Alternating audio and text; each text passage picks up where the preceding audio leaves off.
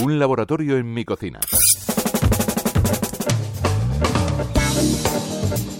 Las ostras son una de las especies de marisco más apreciadas, pero surgen dudas. ¿Cómo disfrutarlas, maridarlas, abrirlas? Bueno, pues nos aclara todo Álvaro Mellado, que es director de sala de Manto, un oyster bar en Madrid, donde las ostras tienen un lugar muy destacado.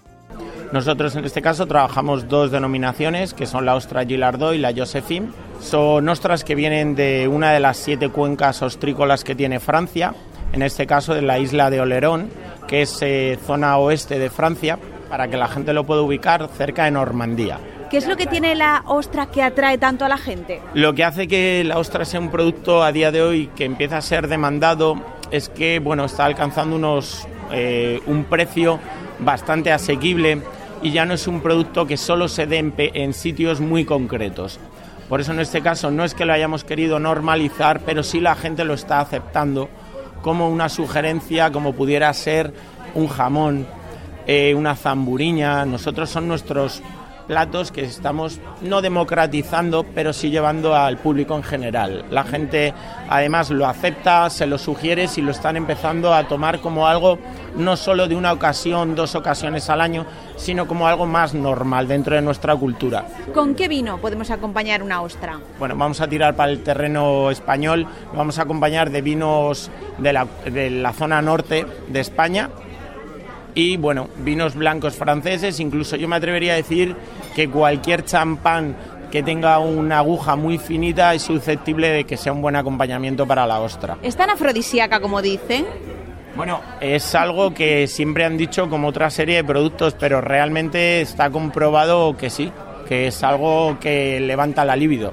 Si nos animamos a comprar alguna ostra en casa, a la hora de abrirla, de conservarla, ¿nos puedes dar, Álvaro, algún truco? Lo más importante es que desde que nosotros la compramos no pase nunca más de 10 días. Que la temperatura sea una temperatura controlada entre los 3 y los 9 grados. Y bueno, a la hora de abrirla, siempre mucha seguridad, tener el material apropiado. En este caso se utiliza, nosotros utilizamos, bueno, es como un pequeño punzón, pero nosotros lo tenemos para restaurante para evitar cualquier tipo de corte.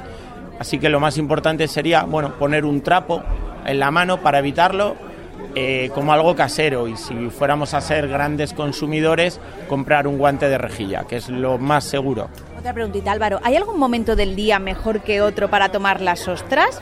Antes de la comida, en medio, al final, eh, por la tarde, en un after work, ¿qué nos aconsejas? Yo aconsejo lo primero que siempre sea con una muy buena compañía, al ser un producto tan especial y siempre al principio de la comida, sobre todo por la salinidad que te va a dejar en boca. Y por último, Álvaro, eh, ¿qué le dirías a esa gente que tiene un poco de respeto? Ay, es que la ostra está cruda, es que creo que no me va a gustar. ¿Cómo le convenceríamos? ¿Qué pueden encontrar y por qué merece la pena probar este producto? Siempre hago la pregunta que me hacían a mí de pequeño, ¿lo has probado? Es que me recuerda al mar. Bueno, al final el mar te recuerda siempre algo bonito a unas vacaciones, con lo cual es una buena excusa para que lo prueben. La salinidad suele echar para atrás, pero al final es un producto que si lo pruebas te acaba enganchando.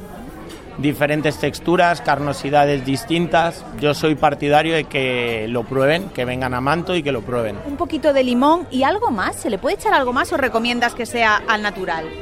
Siempre, si vas a tomar pocas ostras, vas a tomar una o dos ostras, siempre recomiendo que lo pruebes al natural no quita que si vas a tomar unas cuantas más, pues bueno, si no las has probado nunca o para empezar las pruebes sin ningún tipo de salsa y si es algo más desenfadado, pues le eches unas gotitas de limón. Yo tengo anécdotas de gente conocida que le echa su puntito de tabasco, otros simplemente le echan su pimentita y su sal. Álvaro, muchísimas gracias por recibirnos en este estupendo restaurante. Para quienes nos escuchan, prueben las ostras, merece la pena, hay que probarlas una vez en la vida como poco.